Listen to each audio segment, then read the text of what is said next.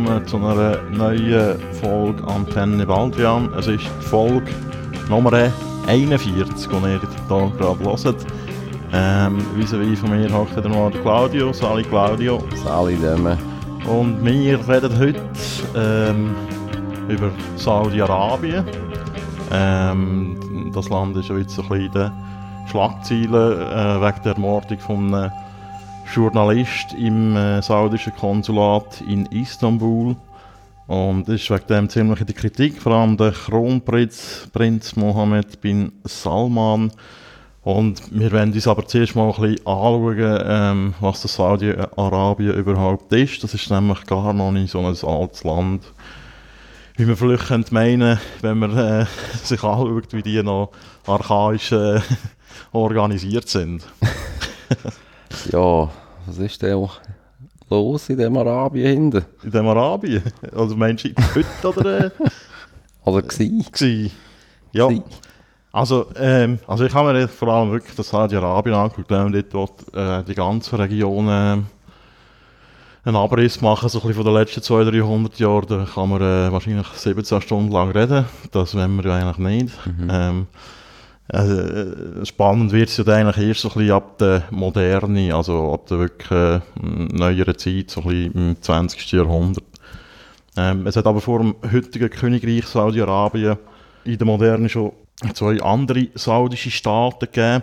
Da muss man vielleicht noch erklären, saudische Staaten meint immer, dass die von der Dynastie Al-Saud ähm, geführt sind. Das ist äh, im arabischen Raum sehr wichtig. Die Stammesorganisation sind eigentlich all die Länder ähm, dort so mehr oder weniger so ein bisschen nach Stämmen organisiert. Also, also die Vereinigten Arabischen Emirate und so weiter.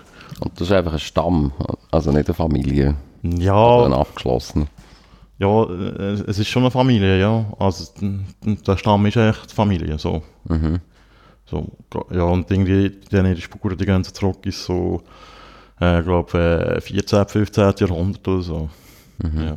Eben, der Staat ist, ähm, äh, hat existiert zwischen 1744 und 1818, was eigentlich eine ziemlich lange Zeit ist. Ähm, habe ich mit Erstaunen zur Kenntnis genommen. Ähm, weil äh, man muss wissen, dass äh, so lang, also lange Zeit ist der ganze arabische Raum eigentlich so in der Hand vom Osmanischen Reich, so die arabischen Halbinseln.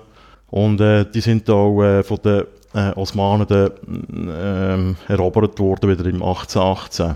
Also, aber das Osmanische Reich, eben, über das haben wir auch schon geredet, das ist dort im 19. Äh, Jahrhundert immer mehr unter Druck gekommen, es hat immer mehr äh, Gegenbewegungen gegeben gegen das Reich. Ähm, darum hat es dort immer wieder so ein bisschen Phasen gegeben, wo, wo sich irgendwelche Staaten gebildet haben, die dann wieder äh, äh, zurückerobert worden sind. Äh, spannend war bei diesem äh, Staat auch, gewesen, dass der ziemlich deckungsgleich war äh, wie, wie das heutige Saudi-Arabien, also jetzt von der territorialen Ausbreitung her.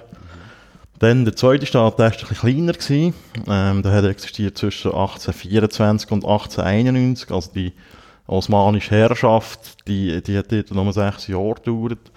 Ähm, schon bei diesen frühen beiden Staaten war so Riyadh das Zentrum von diesen Ländern und um das herum ist der, hat man sich entweder so ein bisschen ausbreitet oder, äh, ja, oder ist dort zurückgeschlagen worden. Es hat dort auch noch andere Clans gegeben, vor allem ähm, bei den heiligen Städten äh, Mekka und Medina, die sehr wichtig sind im Islam, ähm, wo heute in Saudi-Arabien sind. Dort hat, äh, ich glaube 700 Jahre eine andere Familie geherrscht. Mhm. Und der zweite Saudi-Staat, der ist dann auch äh, vom rivalisierenden Clan wieder ähm, zerstört worden oder ähm, wie soll man dem sagen? Was passiert mit Staaten? Entsorgt worden auch auf dem Müllhaufen der Geschichte.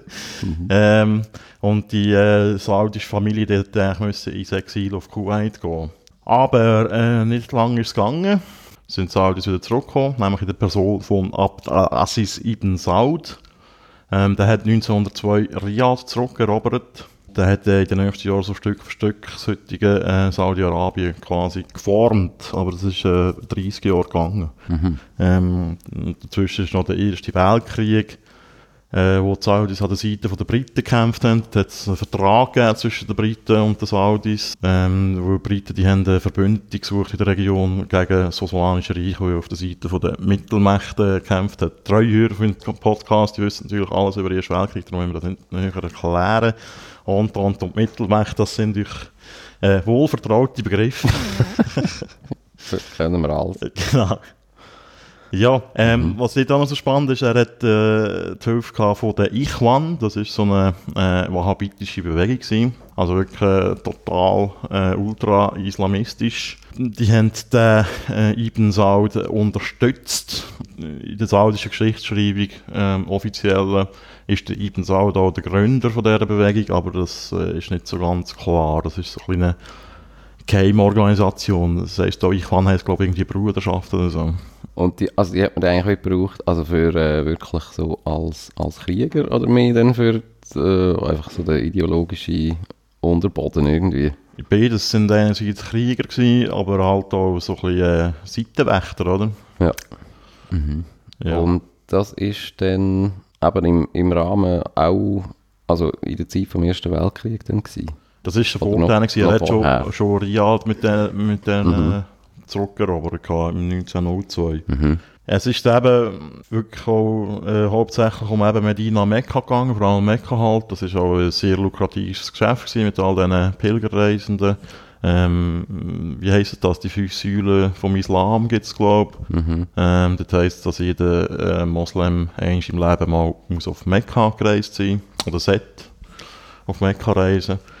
Und das ist äh, zu dieser Zeit noch ein, äh, sehr lukratives Geschäft gewesen. Äh, das Öl hat dort noch nicht so eine Rolle gespielt oder generell Rohstoff, aber da kommen wir später noch dazu. Mhm. Ähm, 1926 hat sich dann der Ibn Saud äh, in der Moschee von Mekka zum König von Hedjas.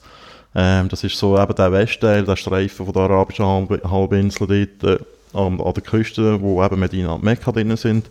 Und vom Najd, das ist eigentlich so das heutige Zentral-Saudi-Arabien, hat sich dort zum König äh, proklamiert. Und das ist so ein, ein wichtiger Schritt zum Königreich Saudi-Arabien, weil die Briten das äh, 1927 anerkannt haben, das Königreich. Und der, ähm, ja, wenn du mal von den Briten anerkannt bist, ist es dann nicht mehr weit, bis äh, auch andere Länder nachziehen und das quasi ein bisschen offizialisiert ist. Das waren noch Zeiten. Ja, das ist auch noch. Oder ich meine, im, im 19. Jahrhundert sind so staatliche Gebilde, die haben, also, das sage ich jetzt echt mal so, die haben ja noch nicht so eine Absolutheit gehabt, wie das vielleicht äh, nach dem Ersten Weltkrieg war. Mhm. Oder so ein bisschen kurz vor dem Ersten Weltkrieg. Ähm, dass Nationalstaat und ihre Souveränität so etwas mega Herz ist, oder? Mhm. Das ist dann halt schon etwas Neues gewesen, glaube Also sind die eigentlich recht gut dort über die Runden gekommen, ich. Ja, die haben sich eben... was nach dem Ersten Weltkrieg Mhm. passiert ist. Sonst ist ja eben da so im Rahmen von dem Sykes-Picot-Abkommen ja recht viel Schund getrieben worden, nicht wahr? Ja. Ja, ja, es hat dort auch, hat auch Episoden gegeben, wo sie von den Briten verarscht worden sind, dass man ihnen eben das schon äh, kleiner zugesagt hat, quasi das Reich. Und das hat dann nicht so wirklich funktioniert, gerade nach dem Ersten Weltkrieg, wo dort eben noch andere Interessen eine Rolle gespielt haben. Also es ist auch darum gegangen, eben die, die Ichwan oder die ganze wahhabitische Bewegung, die hat sich eigentlich auch gerne so ein bisschen weiter Richtung Norden ausbreitet. Äh, Syrien, Libanon, Jordanien heute. Mhm. Ähm, und eben die Briten und die Franzosen haben das dann eigentlich so ein bisschen untereinander aufteilt, das Gebiet. Mhm. Aber man kann auch eigentlich fast, also es ist auch ein kleiner Glücksfall eigentlich, also dass das auch so geklappt hat, oder? Also, Für Saudis meinst du? ja, Ja, ja, also es ist eigentlich... also so äh, Briten, Franzosen, die haben ja da irgendwie so nach Belieben irgendwelche Mhm. Könige irgendwo eingesetzt in Mhm. diesen komischen Ländern, die es dann halt gegeben hat. Mhm. So aus dem Rest, sagt man dem eigentlich Rest Osmanien, also Rest Genau, Türkei. eben, ich meine eben Syrien, Irak, äh, ich weiß nicht was alles ist, das sind alles äh, künstliche Staaten, die Mhm. keine irgendwie äh, Historie haben vor, vor dem Abkommen. Oder? Mhm. So. Höchstens einfach so als Bezirk, oder? Genau, ja. Ja, ähm, mit diesen Ichwan, mit diesen Wahhabiten ist es äh, nachher zum Bruch gekommen, weil eben die hätten auch noch wollen weiter äh, sich gegen Norden ausdehnen und die hätten gerne noch die Trucial States noch eingenommen. Das sind, äh, das ist lustig, das habe ich auch heute bei der Recherche erst mal gelesen. True. Ist das Englisch? Äh, ja, das sind, äh, äh, das sind, das ist quasi, das sind die heutigen Vereinigten Arabischen Emirate, die offenbar vorher eigentlich Pi- Piratennester sind am Mhm. Persischen Golf und die sind so unter Verwaltung gestanden von den Briten zu dieser Zeit noch. Und eben auch Richtung Norden hätten sich die ähm, Wahhabiten gern ausdehnt. Ähm, es hat den Aufstand gegeben und so, aber äh, der Ibn Saud, der König, hat äh, die Revolte überstanden und hat die Eichwand quasi zerschlagen. Ähm, und 1932, das ist eigentlich das offizielle Gründungsjahr vom Königreich Saudi-Arabien, hat er sich eben zum König von Saudi-Arabien ähm, erklärt. Und dir kommt auch der Name Saudi-Arabien, das ist eigentlich das Arabien von der Al-Sauds, oder? Mhm. Ähm, das war von Anfang an eine absolutistische Monarchie, gewesen, äh, was lustigerweise ähm, so, so ein bisschen als äh, moderne Staatsform dort angeschaut worden ist für die Region. Vorher, äh, bei den vorherigen Staaten sind die Herrscher sind eigentlich so Imame gewesen. Ähm, so das Königsprinzip hat man äh, dort umeinander nicht so wirklich gekannt. Das ist etwas, äh, soll man dem sagen, aus der christlichen Hemisphäre mehr, oder? Und äh, trotz dem Bruch mit diesen Ichwan ist es auch äh, von Anfang an ein wahhabitischer Gottesstaat gewesen. Äh, das heisst, das Recht ist eigentlich äh, stark an der Scharia ausgerichtet.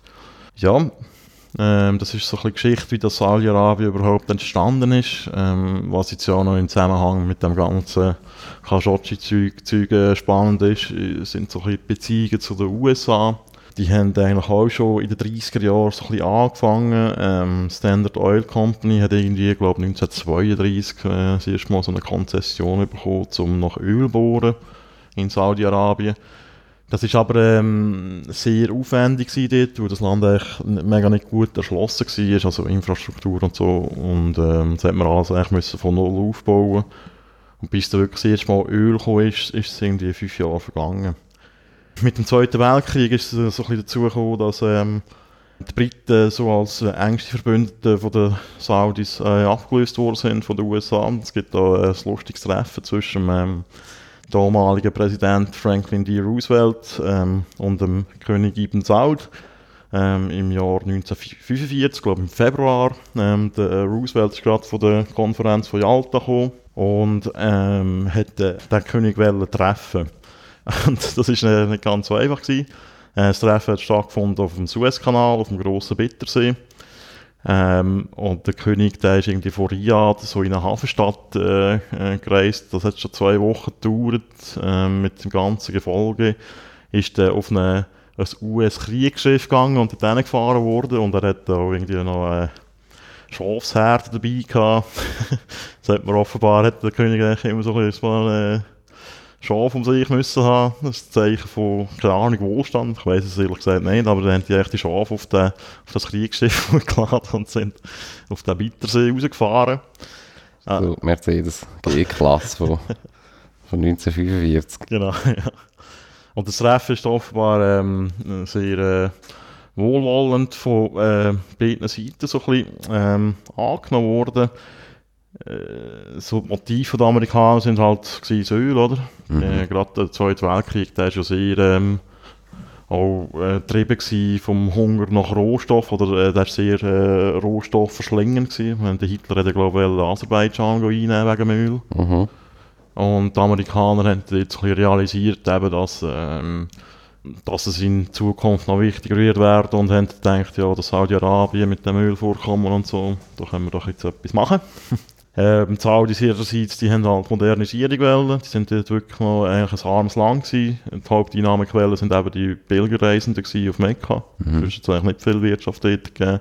Außer halt so ein bisschen Agrarzeugs. Mhm. Und eben bei diesem Treffen, die haben sich gut verstanden. Der König ist da noch mit zwei Geschenken mit heimgekommen. Der hat nämlich nicht mehr gut können laufen und hat vom Roosevelt einen Rollstuhl bekommen. Der Roosevelt ist ja selber im Rollstuhl gehockt, äh, weil er eine Kinderlähmung hatte. Und äh, ein Flugzeug haben sie noch geschenkt. Das ist so das erste zivile, das erste zivile Transportflugzeug von Saudi-Arabien. Okay.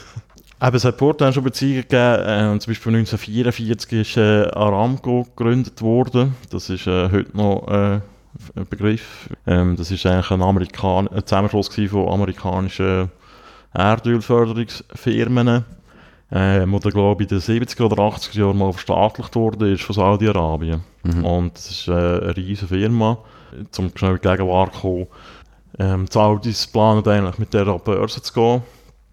Und das wäre der grösste Börsengang von der Geschichte mit Abstand, wenn die, die würden an die Börse gehen. Aber es ist jetzt so ein bisschen ähm, zurückgestellt worden, das Vorhaben, glaube ich. Genau. Ähm, was auch noch spannend ist, dass die Amerikaner, die haben von Anfang an die sehr äh, grosse ähm, kulturelle und, und, politische Rücksichtnahme ähm, walten gegenüber Saudi-Arabien. Das ist äh, noch speziell gewesen, weil das die Amerikaner das eigentlich nicht machen, oder? Sie, sonst wenn sie überall gehen, Demokratie bomben. Mhm. Ähm, es ist auch penibel darauf geschaut worden, dass man äh, nie von äh, rückständigen Saudis redet und so, sondern dass es immer sehr respektvoll abgeht und Zeug und Sachen. Ähm, es hat auch, äh, es sind dann so ein bisschen, äh, eben die Firmen, die haben auch Amerikaner eingestellt, oder, die gelebt haben, und das ist eigentlich auch noch heute so, die, die leben einfach in irgendwelchen Ghettos, also abgeschlossen vom Rest von der Gesellschaft. Mhm. Mm, und was auch noch so ein, ein trauriges Faktum ist, ist halt, dass äh, Juden haben von diesen Firmen nicht dürfen beschäftigt werden. Äh, sogar äh, jüdische Parlamentarier, amerikanische, die haben nicht dürfen nach Saudi-Arabien reisen, obwohl eben die Beziehungen so eng mhm. Sind. Das war auch ein Punkt, gewesen, wo der König ähm, Ibn Saud äh, so mal ein bisschen enttäuscht war von den Amerikanern. Der König hat vom Roosevelt gefordert, dass äh, er etwas gegen die Einwanderung von Juden nach Palästina wieder unternehmen und so. Und äh, hat äh, der Roosevelt gesagt, ähm, sie werden nichts machen, wo in den arabischen Interessen wieder laufen, oder? Mhm. Wie man auch immer das interpretieren ähm, Auf jeden Fall hat äh, 1948 der Harry S. Truman, der Nachfolger vom Roosevelt, Israel anerkannt und das ist offenbar als sehr grosser Verrat empfunden worden. Aber hat die Beziehungen nicht nachhaltig ähm, geschädigt. Ähm, das Judenthema war auch spannend beim König Faisal, der war von 64 bis 75 an der Macht. Der hat zum Beispiel ausländischen Besucher gerne mal ein Exemplar von den Protokolle der Weisen von Zion gegeben. das ist... Äh, Okay. Ähm, für die, die das nicht wissen, das ist so das antisemitische Propagandawerk. Da geht's, äh, das ist, glaube ich, ursprünglich stammt aus Russland ähm, wo soll ein Beleg sein für die jüdische Weltverschwörung, oder? Ähm, wo sich aber äh, ziemlich schnell herausgestellt hat, dass das eine Fälschung ist, eben eine antisemitische. Mhm. Ähm, das Problem hat es gegeben, wo der Henry Kissinger äh, Außenminister geworden ist, in den 70er Jahren. Mhm. Er ist ein äh, deutscher Jude eigentlich ursprünglich. Für den hat es eine Ausnahme gegeben, der durfte ähm, äh, auf Saudi-Arabien reisen, aber der König äh, ist sich nicht schade gewesen, gegenüber dem Kissinger, Kissinger von der jüdisch-kommunistischen Weltverschwörung zu reden und so.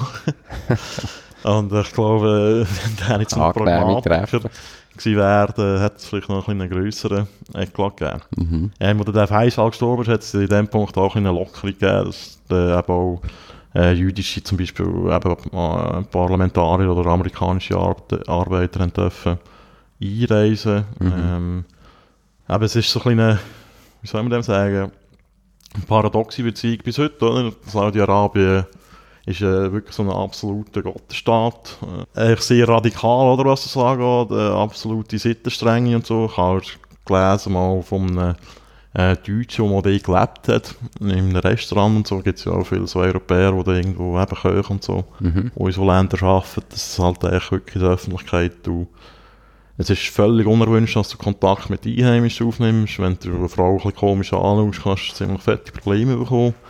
Dann sagt man Saudi-Arabien auch immer wieder nach, dass die gross in der Terrorfinanzierung drin sind, oder? Was ja auch so ein bisschen, wenn man jetzt denkt, dass das so enge Partner sind von den Amerikanern, das ist auch ein bisschen paradox, weil die Amerikaner ja weltweit einen Krieg gegen Terror führen. Ähm, der Bin Laden, der war ein Saudi, der Drohzieher von den 9-11-Anschlägen. Und von dort sind ja auch, äh, glaube 15 Attentäter aus Saudi-Arabien gekommen. Also mhm. das ist so ein bisschen, eben ein bisschen paradox. Ja. Ähm, eigentlich, oder? Wenn in Afghanistan geht man echt mal schnell invadieren, weil dort irgendwo der Bin Laden sich versteckt. Aber mhm. ja. mhm. Ich habe auch gerade letztens so eine Arte-Doc geschaut, wo da die Besetzung von der grossen Moschee äh, von 1979 mhm. irgendwie so so eine Art als Startpunkt auch irgendwie angeschaut wird, so von, der, von dem ganzen islamistischen Terror. Mhm. Oder dann auch eben von dem, also wieso dann eigentlich eben so die Saud-Familie irgendwie sich wieder eigentlich so der, eben das, das strenge islamische äh, Image auch gegeben hat, mhm. weil sie irgendwie das dann wie als ähm, anscheinend äh, wie so dem entgegengekommen sind nach der Besetzung von der von der Moschee. Also das ist ja, ähm, das ist eigentlich eine, glaube die größte Geiselnahme von der Geschichte, mhm. wo ähm, ja, halt tausende Pilger dort in der grossen Moschee von Mekka ähm, als Geisel genommen worden sind von so... Von Islamisten, oder? Genau. Von so recht durchgeknallten mhm. Leuten um den Juayman al-Utaibi. Das war irgendwie dort so der, der, der Terrorführer äh, mhm. Und das war ja auch äh, so ein bisschen im Zug von der islamischen Revolution im Iran, oder? Und ich glaube, die Saudis da auch so ein bisschen Angst hatten, ähm, weil sie ja gesehen haben, dass der Schwab, der ja auch ein Verbündeter war von den Amerikanern, mhm. halt so ein bisschen fallen gelassen worden ist von denen auch, oder? Mhm. Also nicht wirklich verteidigt worden ist. Und, äh, eben, ist der einfach auch weg, ja. weggefetzt worden ist. Genau, ja. Mhm. ja es hat auch, die Amerikaner haben die Saudis immer so ein bisschen als so, so Gegengewicht aufbauen zum ähm, Pan-Arabismus, wie man dem sagt. Das ist so ein, ein arabischer Nationalismus, der vor allem von Ägypten ausgegangen äh, ist. Der Gamal äh, Nasser ist da ein Stichwort, der ägyptischer Präsident war. Ähm, nachher später sogar noch von Syrien. Da hat es mal so eine Union gegeben zwischen Ägypten und Syrien.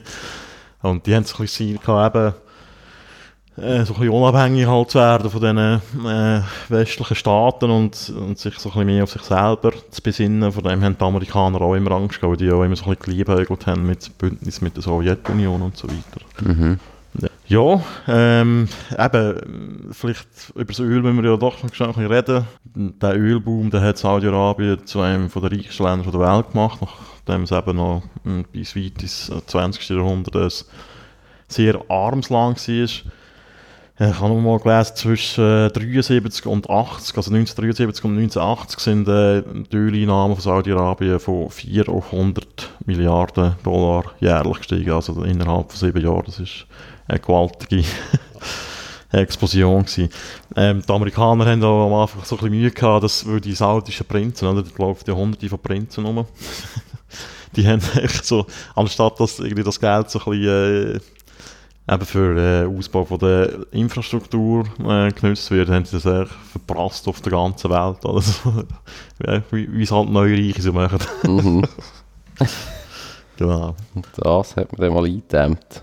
Noch nicht wirklich. Ja, mal hat glaube ich, in den 60er Jahren hat es mal so ein Sparprogramm gegeben, wo der neue König dran ist. Der hat dort so ein bisschen, ein bisschen aufgeräumt. Mhm.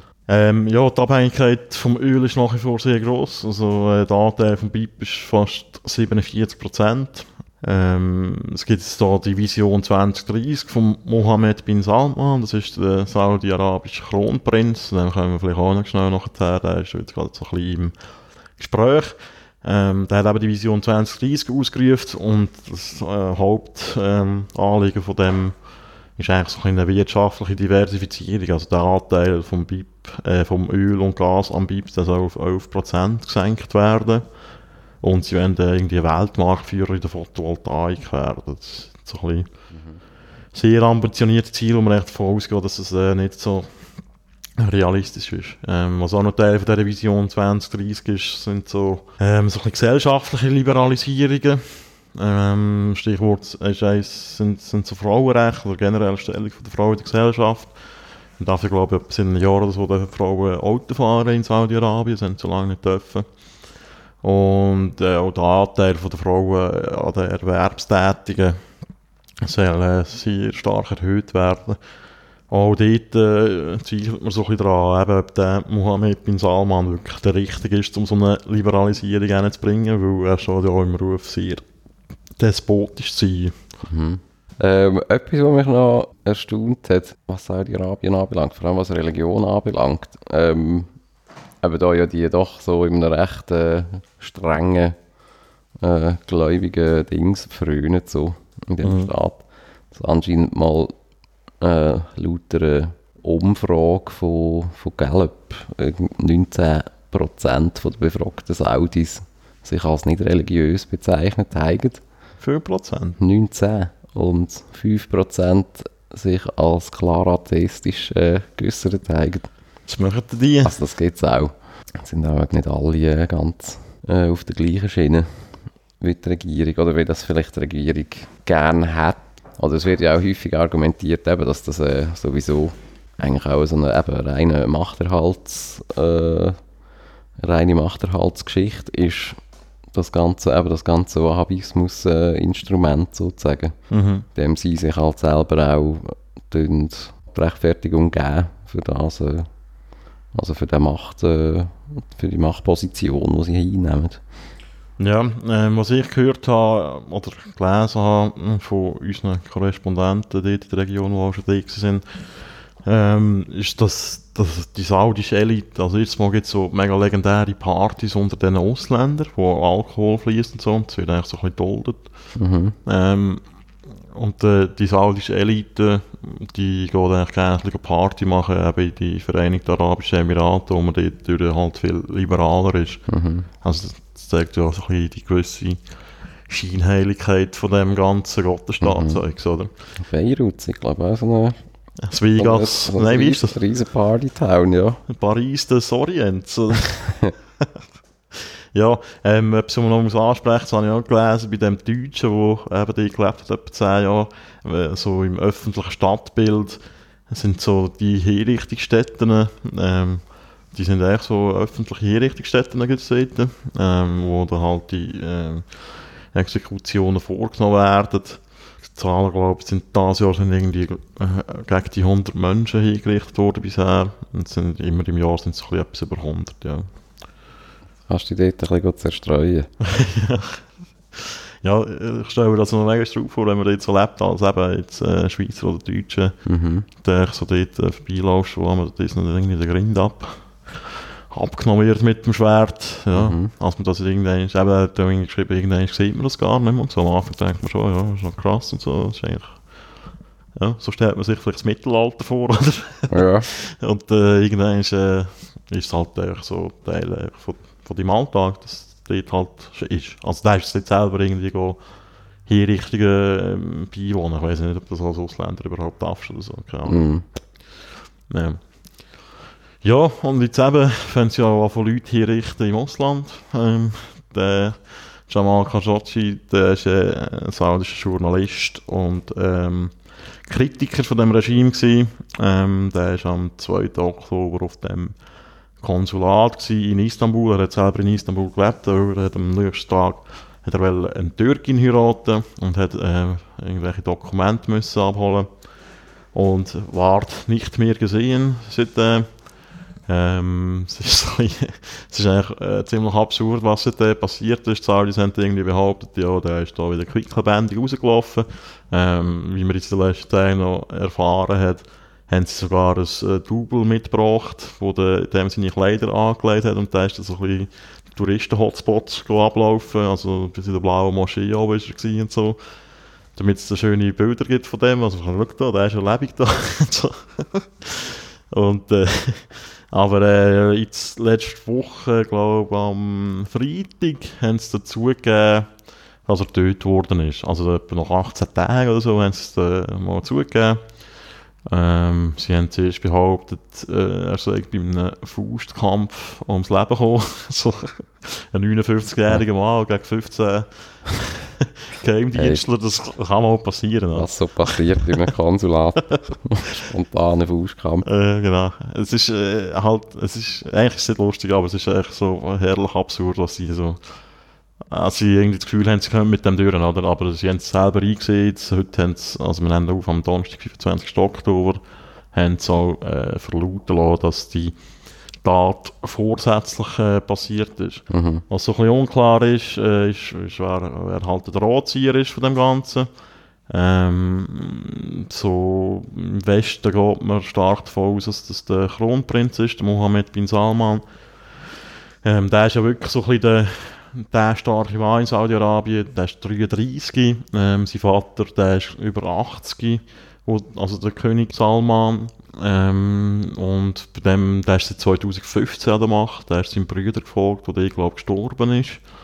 Und eigentlich seit Amtsantritt gibt es Gerüchte über den, der sei dement, oder der wüsste gar nicht mehr, was abgeht. Und darum ähm, sei eben der, eigentlich der Mohammed bin Salman, der Sohn von ihm, äh, der eigentliche Herrscher von Saudi-Arabien. Mhm. Und äh, es ist nicht das erste Mal, dass er so gegen Kritiker, oder es wäre nicht das erste Mal, dass er so gegen Kritiker vorgeht. Er hat, glaube vor einem Jahr hat irgendwie 200 Leute in einem Hotel verhaften ähm, Und man geht ein bisschen davon aus, dass äh, so eine Tat im Ausland, wo ja doch, wie wir jetzt sehen, diplomatisch nicht ganz einfach ist, ähm, nicht ohne das Wissen oder das Okay vom, von dem Kronprinz äh, könnte durchgeführt werden.